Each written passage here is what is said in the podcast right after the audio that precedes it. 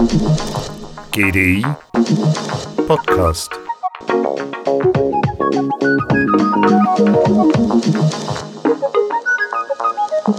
Banking is necessary.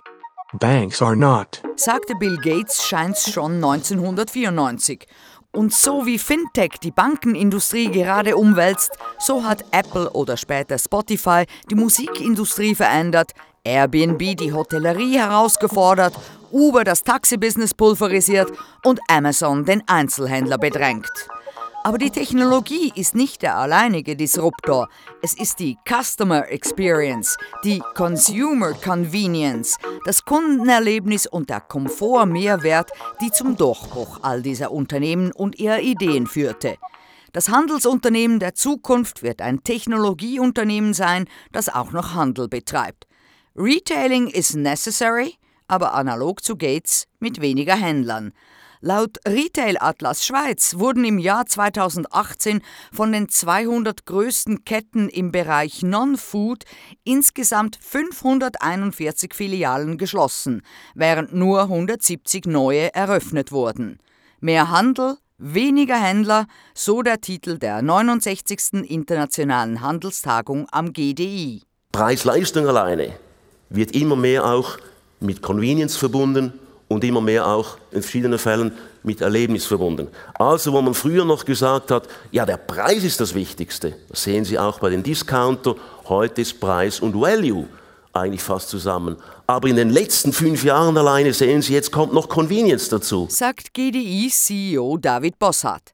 In der heutigen Zeit sind die Leute verwöhnt. Das einfachere, passendere, schnellere, billigere Angebot ist nur einen Wisch entfernt. Der Kunde, die Kundin will die ganze Aufmerksamkeit des Händlers oder wie Hendrik Bladenstein, der CCO Chief Customer Officer von Digitec Galaxus ausführt. Eine konsequente Kundenorientierung. Es scheint sehr banal, aber trotzdem, wenn man als Firma ein kommerzielles Interesse hat, um schnell vorwärts zu kommen und sicher in ein E-Commerce-Umfeld, wo man mit Algorithmen und mit irgendwelche Metriken sehr schnell irgendwelche Parameter setzen kann, ist eine konsequente Kundenorientierung auch etwas extrem Wichtiges, dass immer bei jeder Gedanke es anfängt, was möchte der Kunde. Kundenbeziehung, wissen, was der Kunde, die Kundin will und dann entsprechend die nötigen Services zu den Wünschen kohärent und reibungslos abliefern. Ist das eine Verschiebung der Beziehung Kunde-Verkäufer zu einer Verbindung auf Augenhöhe? Es ist im Grunde genommen eine Verschiebung der Machtverhältnisse zwischen Händler und Kunden. Es ist deshalb relevant, weil der Kunde alles weiß. Nicht nur kennt er jeden Preis, er weiß auch über die Produktvielfalt viel mehr, er weiß aber auch über die Servicequalität. Und das ist für uns in der Reflexion, wie wir uns verändern müssen, letztendlich der Punkt gewesen, wo wir gesagt haben, es geht nicht mehr um Dominanz, es geht um Relevanz. Und Relevanz erreiche ich nur, wenn ich der Führende bin, im Verstehen, was der Kunde will. Was sind die Bedürfnisse des Kunden? Wie kann ich ihn überzeugen?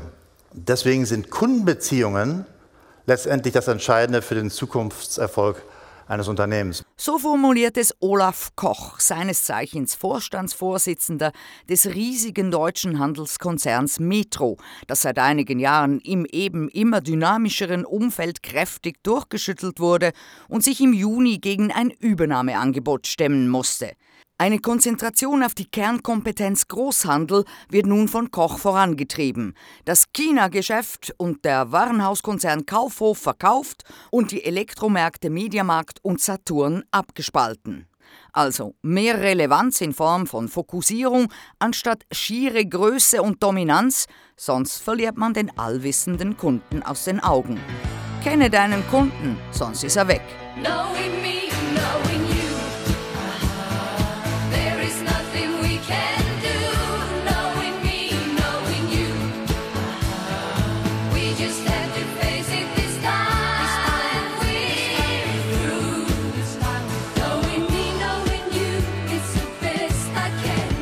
Online und offline verschränkten sich. Nicht umsonst heißt der Weg des Kaufs nun Customer Journey, Kundenreise, gespickt mit vielen Aufmerksamkeit heischenden Anreizen, um ein möglichst nahtloses, barrierefreies Einkaufserlebnis zu schaffen. Der Kunde und die Kundin reisen durchs Internet und vielleicht dann auch noch in den Laden. Dort angekommen kann er oder sie aber heutzutage auch noch ein Häppchen essen, die Kinder abgeben und sich am Schluss die eingekaufte Ware nach Hause liefern lassen. So geht das. So geht das. Wie kann man Technologie und Convenience zusammenbringen, um ein ganzheitliches, multisensorisches und komfortables Einkaufserlebnis zu schaffen? New Gen Retail, New Generation Retail nennt man dieses Segment entsprechend knackig. Es gibt bereits Convenience-Läden ohne Kassen und ohne Personal, wie zum Beispiel Amazon Go, aber auch in der Schweiz läuft ein Test von Valora mit Avec Box. Diese Läden sind sehr high-tech und bedienen vor allem effizient rund um die Uhr. Das Gegenstück sind sehr schöne Märkte mit viel sachkundigem Personal, die auf das Erlebnis abzielen. Man muss die Kanäle von On- und Offline-Geschäft verbinden und das ist eine hohe Kunst. So you have seen some examples of retails that is very tech, um, such as um, in China or Amazon Go. So the, the focus is on technology and convenience. And there's also the other spectrum where retailers are very focused on experience. Uh, I think in Europe there's a lot of beautiful spaces that focuses a lot on consumer experiences. How do we blend these two together? So that's the question that we're trying to answer in the new- gen retail. And I'll say that I think we have not answered this question. So everybody is still experimenting and trying to figure out what's the right balance. Eine Antwort hat also auch Pauline Pang, eine New Gen Handelsexpertin, nicht wirklich, sondern man experimentiere. Dies tat Pauline Pang als ehemalige Managing Directrice von Habitat in Singapur. Das Konzept Habitat des Retailers Honest Bee ist Supermarkt, Spezialitätengeschäft, Restaurant und Lifestyle-Ort. Das Beratungsunternehmen IGD listete Habitat als einen der Must-See Grocery Stores of 2019. for an inspiring, wholesome experience like nothing else. Also kein Channel-Denken mehr in der Tat, ruhet in Frieden ihr Kanäle. Omnichannel, das Stichwort. Daten und Analysen zeigen, dass die Menschen ein einziges integriertes Erlebnis wollen. O2O, Online to Offline nennt man das. Don't just think of it from a channel perspective. See that consumer as one consumer and not separate them by different channels because now are, everything is being integrated into one. Bei Habitat funktioniert das so, dass man beim Eingang die Online-App downlädt oder aktiviert und so als identifizierter Kunde oder Kundin sich dem ganzheitlichen Shopping-Erlebnis hingeben kann. Auch in-store ist man online, kauft die uninteressanten Dinge wie Toilettenpapier auf dem Handy, der Roboter weist den Weg zum Gemüse und am Schluss gibt man sein Wägelchen einfach ab und wartet beim Kaffee auf seinen Einkauf.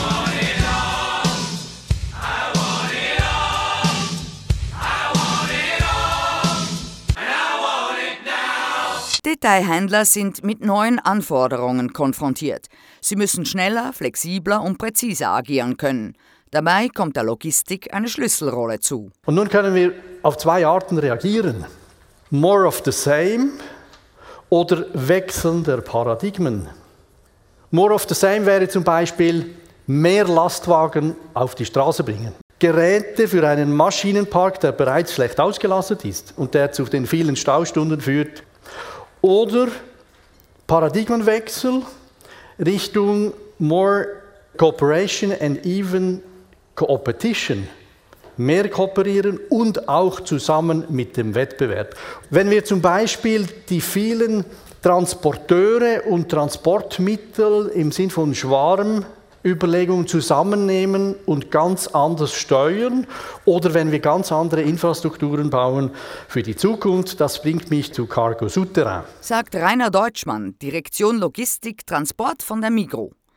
Cargo Souterrain, ein futuristisches Gesamtlogistiksystem, ein unterirdisches Tunnelsystem von St. Gallen bis Genf mit dem Ziel, möglichst viel Güterverkehr unter die Erde zu bringen.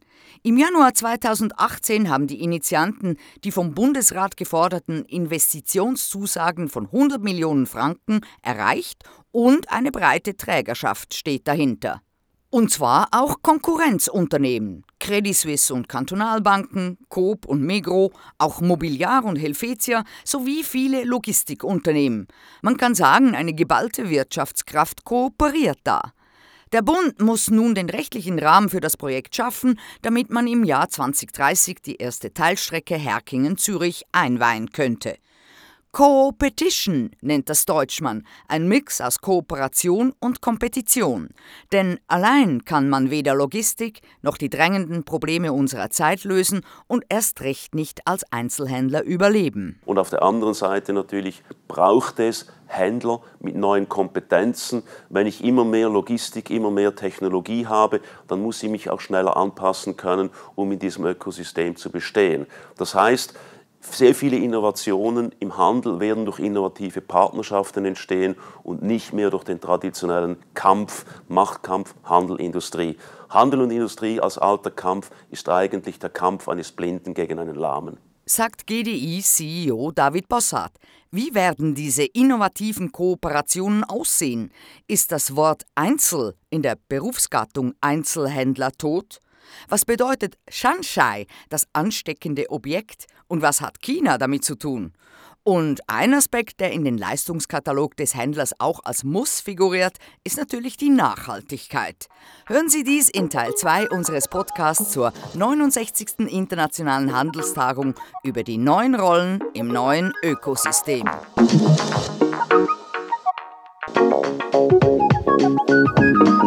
GDI Podcast. Von Jasmin Kienast.